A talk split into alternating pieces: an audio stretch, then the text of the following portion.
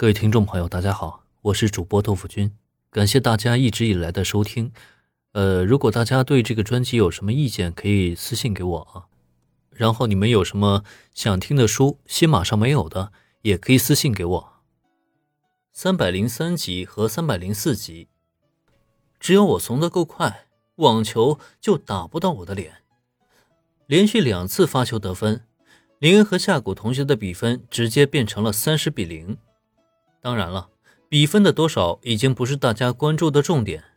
重点在于，这个看上去只是个小白脸的家伙，他竟然拥有堪比职业级网球运动员的实力。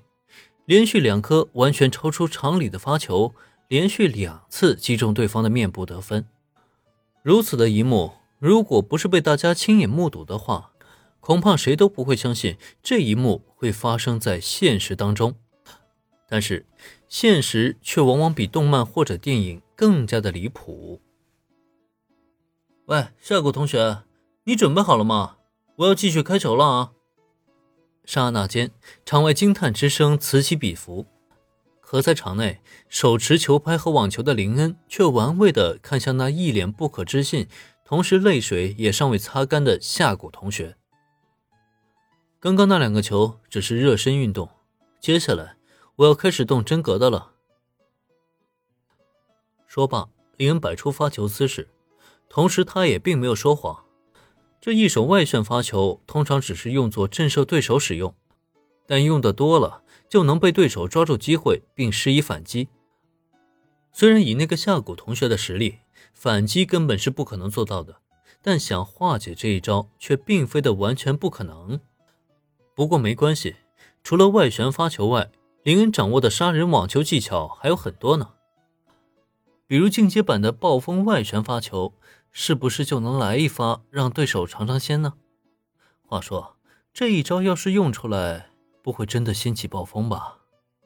然而就在林做好了发球准备之际，可再看对面那个两度用脸接球、鼻子此刻红得仿佛小丑的下谷同学，竟然毫不犹豫地丢下球拍，站在原地就朝林恩深深的鞠了一躬。我认输。您的实力远高于我，我不是您的对手，所以我认输。明明之前一脸要教训自己的模样，结果两球过后就这么干脆的认怂了。看到这一幕，林恩都不由得深深的挑起眉毛。不过，既然对方主动认输的话，这场对练也没有办法进行下去了。哦，这样啊，还真是遗憾啊。我还想试试新练出来的必杀技呢。对此情景，林有些遗憾的摇了摇头。事已至此，他倒也不会再坚持对方一定要跟自己比试下去。不过，就在听到林恩这番话以后，再看对面的夏谷同学，却是有着豆大的汗滴从他的脸颊上划过。两记完全不符合常理的发球，已经把他打得快要自闭了。尤其听到林恩说这之前只是热身，接下来才打算认真呢，他就更加的无法想象，如果再继续对打下去，自己究竟会被打成什么样子。现在再一听林恩竟然准备拿自己试炼新招，他就不由得更加庆幸了。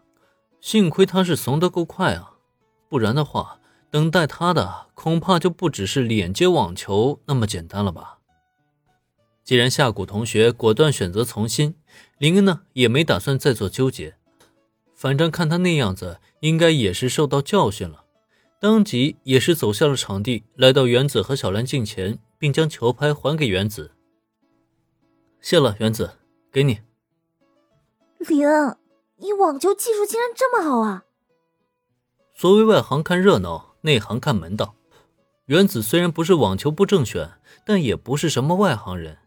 当然能看出林恩那两次发球究竟代表着什么，也正因如此，原子此刻的表情才会那么夸张。他知道他家男神很强，就好似没有什么能够难倒他一样。可这么强的网球技术，却还是超乎了他的想象呀。还好吧，只是以前偶尔玩一玩，算不了什么的。原子夸张的表情让林恩不禁莞尔。他对网球真是没什么兴趣，即使完成打卡任务得到了奖励，对他而言，也只是达成了一个收集成就，多了一门技术罢了。要说因此改变他对网球看法，突然就让他对网球热爱起来，是真的不至于。然而听他这么一说，一旁的护种彩家却下意识的摇了摇头。林同学，你这样的技术可是职业选手的程度啊。夏谷同学他可是我们网球部的正选球员啊，即使在特区大赛中，他的实力也是中游偏上的水平。可就是这样，他却连你的发球都接不住。林同学，你要不要加入我们网球部啊？以你的实力，只要加入我们网球部，就一定会成为我们的王牌啊！